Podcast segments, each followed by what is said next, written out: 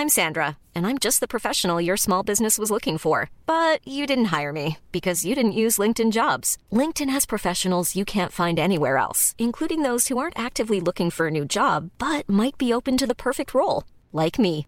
In a given month, over 70% of LinkedIn users don't visit other leading job sites. So if you're not looking on LinkedIn, you'll miss out on great candidates like Sandra. Start hiring professionals like a professional. Post your free job on linkedin.com/people today.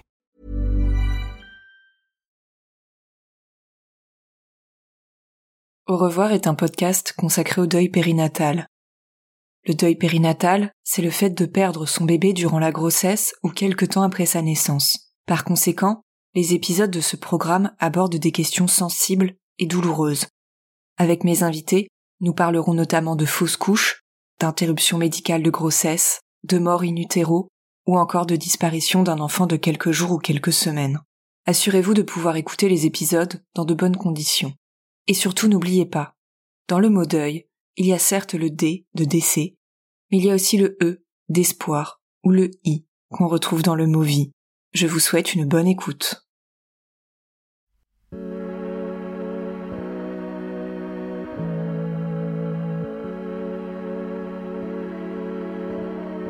Quand on perd un bébé, la blessure est immense. La plaie, elle reste pendant des semaines, des mois, béante. Et petit à petit, elle se referme. Cela ne veut pas dire qu'elle n'est plus douloureuse. Elle l'est toujours, mais de manière différente. La blessure est devenue cicatrice. Le deuil périnatal, c'est comme cette blessure qui se mue un jour en cicatrice. Une cicatrice invisible aux yeux des autres, mais une cicatrice qui marque de manière permanente notre histoire personnelle et familiale. Parfois, on a besoin justement que cette cicatrice invisible devienne visible. Et quoi de mieux qu'un tatouage pour rendre hommage à ce bébé, ce bébé qui est ancré avec un A dans notre mémoire et qui va ensuite être ancré avec un E sur notre peau. Un tatouage pour symboliser de manière permanente sur la surface de notre corps cette expérience hors norme, cette grossesse arrêtée, ce décès in cette mort de l'enfant à peine né, cette épreuve dont il a fallu se relever.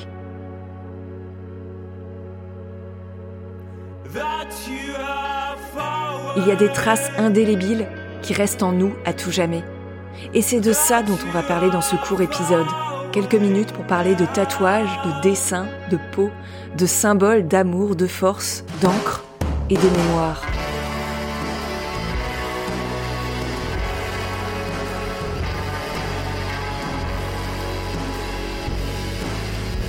Au revoir podcast, les tatouages du deuil périnatal,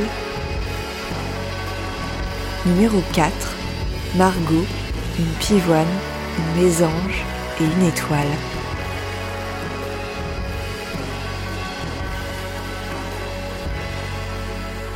Tous les ans, au mois de novembre, et plus précisément le 17 novembre, a lieu la journée mondiale de la prématurité.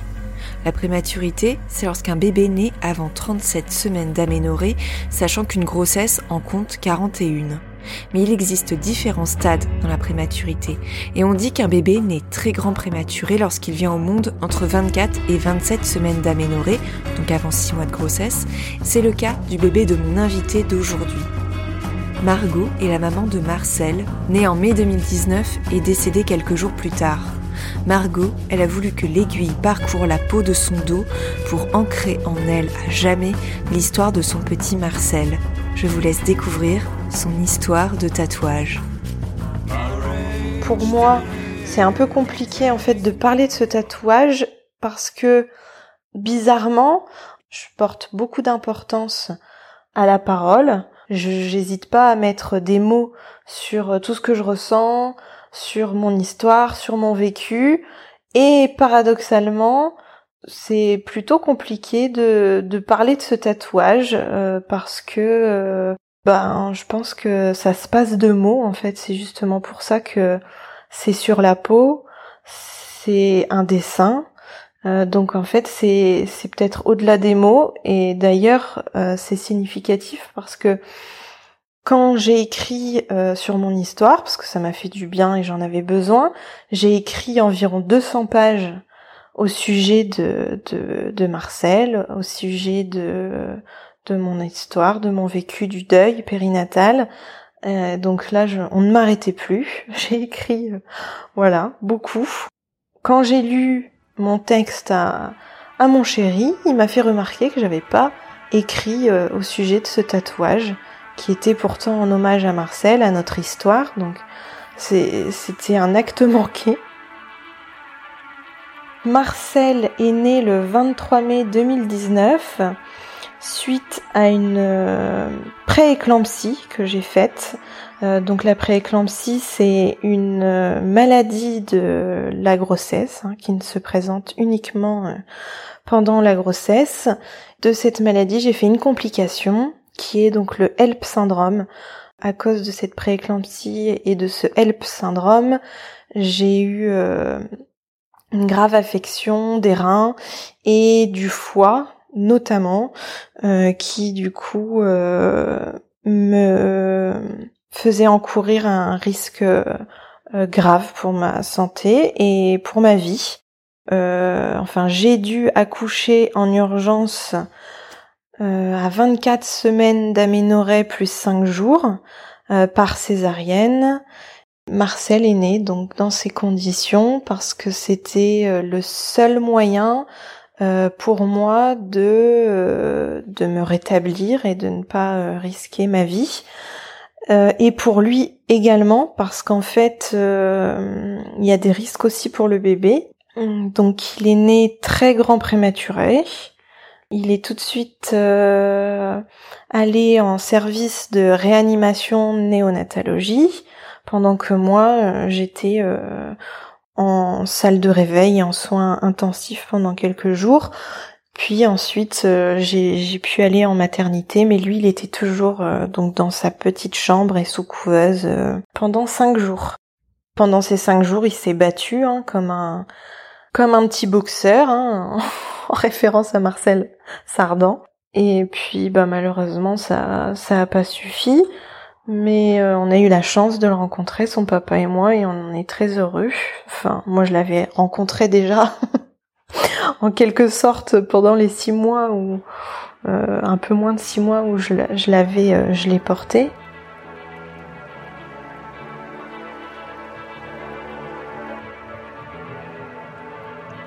Ça a été presque immédiat de, de, cette envie de me faire tatouer, en fait, de, de que ce soit inscrit c'est, c'est étrange cette envie parce que finalement c'est inscrit, ben, c'est inscrit, euh, oui, dans le cœur, dans, le corps avec la cicatrice de la césarienne dans mon cas.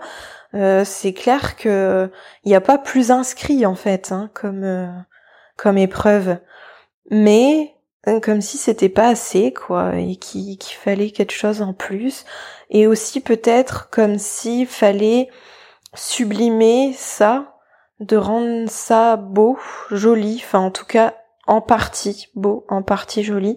Et donc euh, ce tatouage c'était une façon quoi de laisser une trace belle, euh, je pense.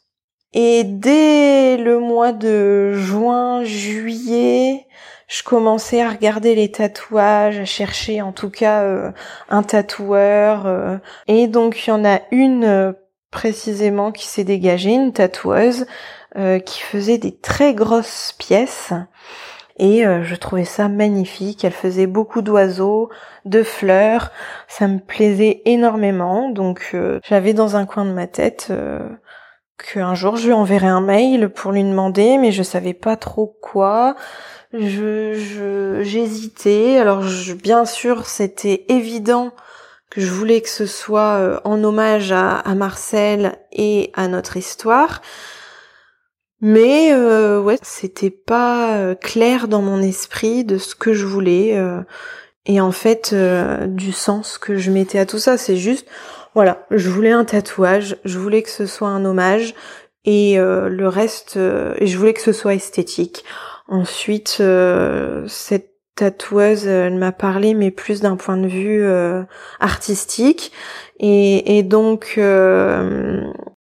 j'ai fini par la contacter euh, en quelques mois après, euh, en octobre, je crois.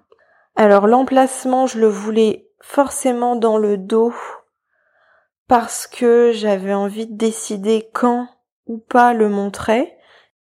Je voulais absolument une étoile filante parce que bon, c'est la représentation euh, que j'ai du passage de Marcel sur euh, sur Terre, donc euh, il y avait que ça que je savais avec conviction et certitude.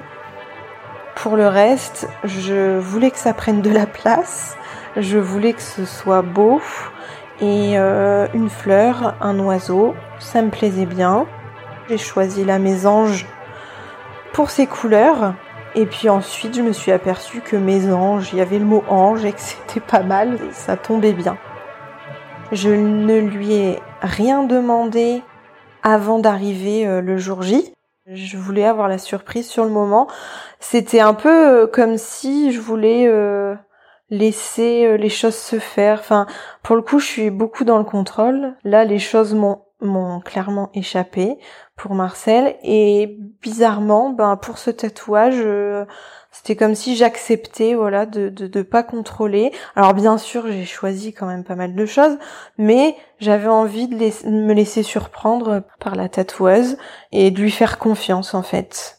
Donc euh, je suis arrivée, elle m'a montré son dessin, j'ai été tout de suite euh, comment dire conquise, convaincue par ce qu'elle m'a proposé donc une très grosse pivoine euh, noire, euh, une belle mésange euh, au-dessus qui la survole et la petite étoile filante au-dessus de la tête de, la mésange.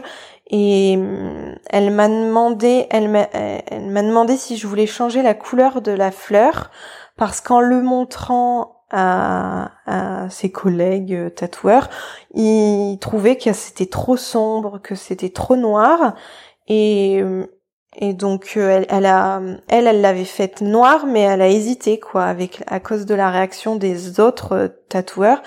Elle s'est dit ben je vais lui faire une autre proposition de la mettre cette pivoine en marron rouge un peu. Et, et non pour moi c'était c'était vraiment la première version qu'il fallait encore une fois, c'est difficile d'expliquer. C'est, c'est vraiment sur le moment, c'était juste une intuition, enfin, un ressenti. C'était, c'était celle-là, la noire qu'il fallait. Et après coup, j'ai intellectualisé en me disant que bah oui, euh, la fleur noire, ça serait le symbole de cette épreuve euh, dure, difficile. Peut-être que la mésange, euh, serait le symbole peut-être de l'espoir et et puis ben cette étoile filante pour le coup que oui que je voulais jaune qui, était bien sûr la métaphore de, Marcel, de son passage. J'étais euh, déterminée, j'avais pas peur, j'étais sereine, j'étais heureuse de faire ça. Ouais, j'étais bien. Je m'étais déjà fait tatouer, donc je savais euh, la douleur que ça faisait et je la trouvais carrément tolérable. Je, m'attendais à la douleur en fonction de la partie du corps. Euh, voilà, je, je, savais que j'allais pas être étonnée. Mais effectivement, en fait, comme c'était une grosse pièce, ça a pris 5 heures.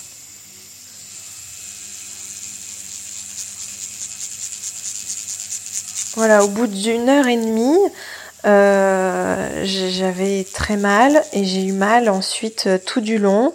Euh, au bout d'un moment, je tremblais parce que bah mon corps, oui voilà, mon corps n'était pas complètement rétabli. Enfin voilà, mon corps a mis énormément de temps à se remettre de cette prééclampsie, de cette césarienne, de de ce deuil, de vraiment mon corps pendant très longtemps a été ralenti, a été affaibli.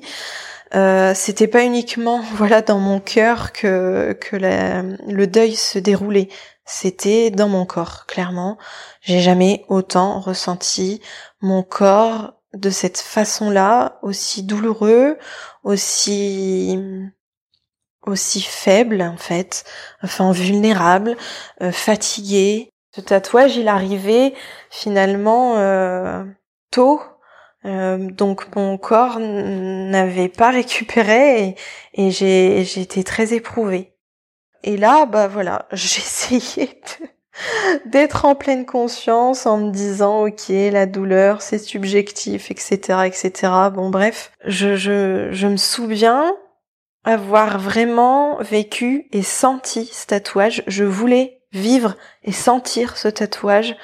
Je je voulais rien louper et c'est vrai qu'il y a cette idée euh, un peu inconsciente peut-être de euh, d'un petit peu bah oui euh, comme si j'avais pas assez souffert comme si ben finalement j'ai pas eu cet accouchement ou finalement bah voilà la césarienne j'ai été endormie j'ai rien senti et et comme si un petit peu ça cette douleur là venait réparer ce que j'avais pas eu l'occasion de vivre en fait je sais pas il y a un petit peu de ça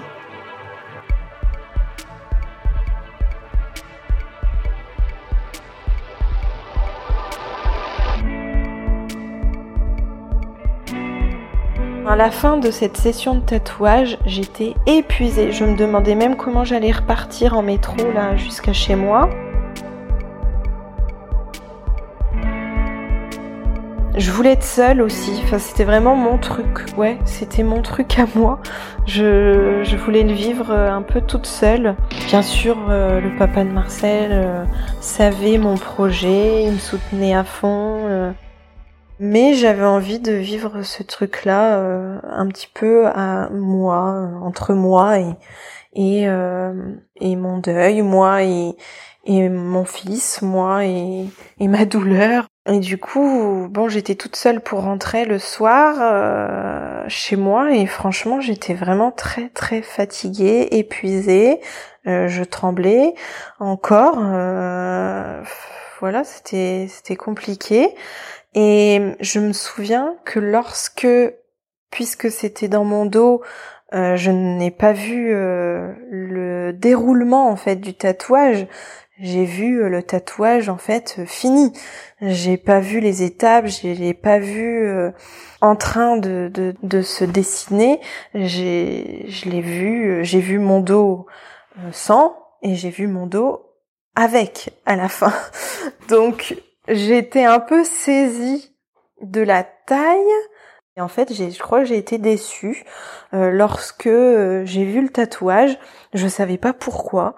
Soit j'étais cassée par euh, l'épreuve que ça a été pour moi, soit j'ai été déçue du dessin, je sais pas. Lorsque je me projetais avant de le faire, je m'étais dit, oh, mais quand tu vas voir ça cet hommage sur ta peau, tu vas fondre en larmes, ça sera merveilleux, tu seras heureuse, il y aura un sentiment d'accomplissement, de satisfaction, de, enfin voilà, j'avais anticipé toutes ces émotions et finalement, je, me suis dit ouais, ok, bon, très bien, ça c'est fait. Euh, au suivant, c'était bon, c'était bizarre. Et donc ensuite, je suis rentrée chez moi, je l'ai montré à mon à, mon chéri qui, qui, qui a fait waouh, magnifique, c'est vraiment une œuvre d'art, c'est trop beau. J'ai envoyé des photos à tout le monde, tout le monde me disait waouh, c'est magnifique. Et moi, oui, bon, à, moitié convaincu, mais objectivement, je le trouvais beau, mais émotionnellement, euh, il y avait un sentiment de d'inachevé, de, frustration, je sais pas. En tout cas, disons qu'il y avait un écart entre le waouh que j'avais ressenti lorsque j'ai vu le dessin et le waouh lorsque j'ai vu mon dos. Euh, non pas qu'il y ait une différence entre les deux, vraiment, le dessin était euh, à l'identique à ce qu'elle m'a fait sur le dos, mais voilà, une petite frustration.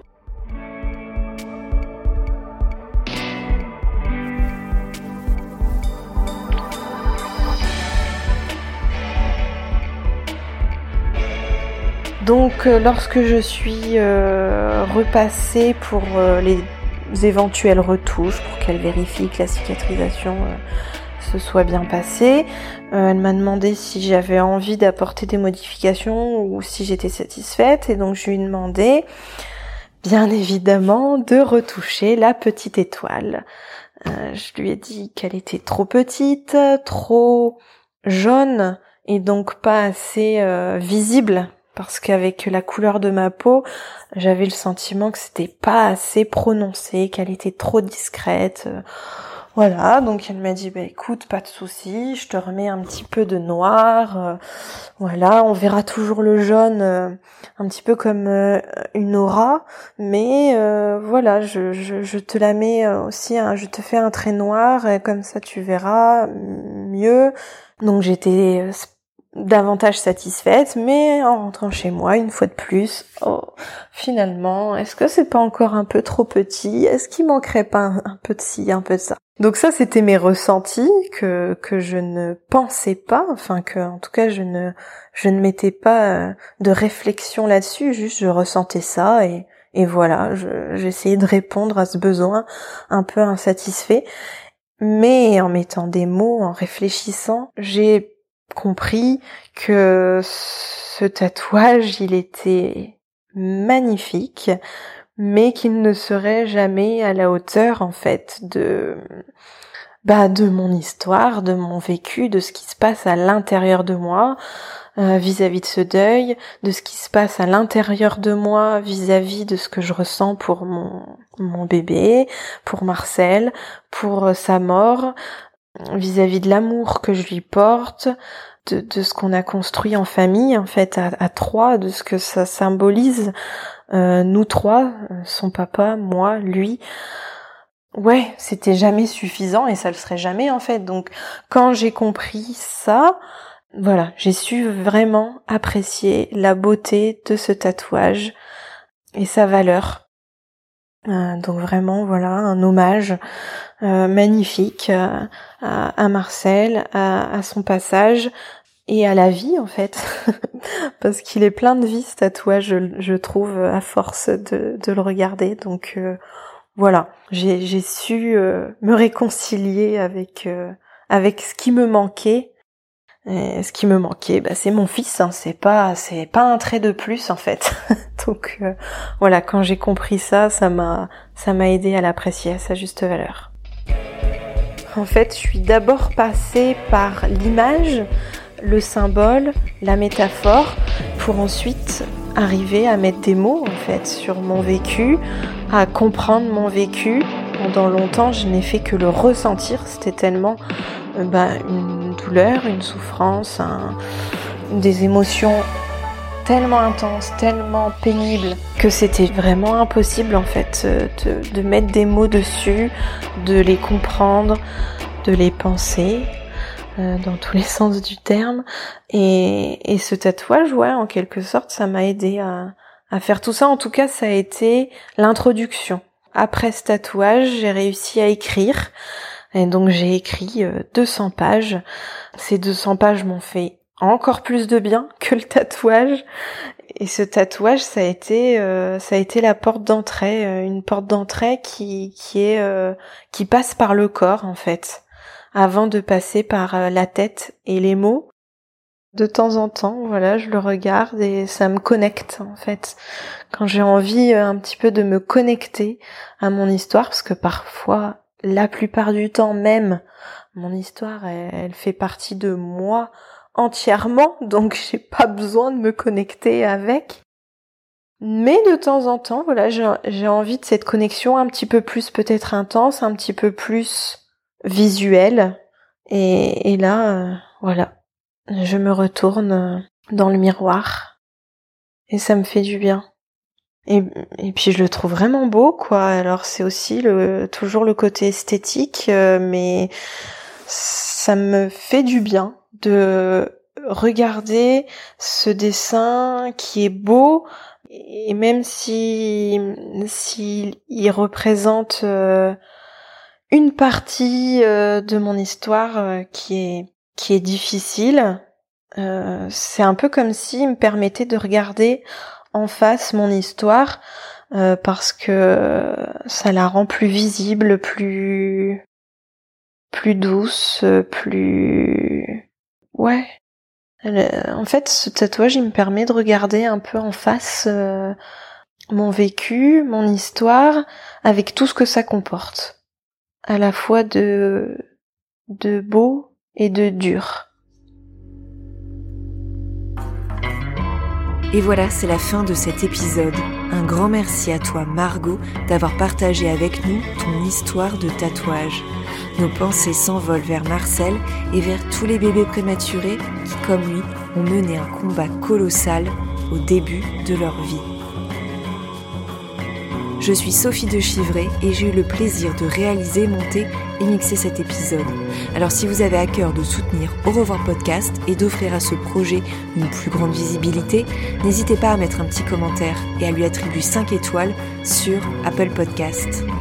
Je vous remercie pour votre écoute et pour suivre l'actualité du podcast, je vous donne rendez-vous sur les réseaux sociaux et notamment sur le compte Instagram au revoir.podcast pour découvrir du contenu supplémentaire pour lever le voile sur le deuil périnatal. Je vous dis à très bientôt.